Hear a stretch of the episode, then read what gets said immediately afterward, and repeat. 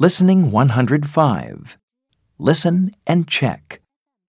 1, I have a red lunchbox.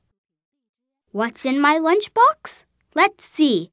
In my lunchbox, I have a sandwich. I have an apple and a cookie. 2, My lunchbox is blue. Look inside. I have an orange.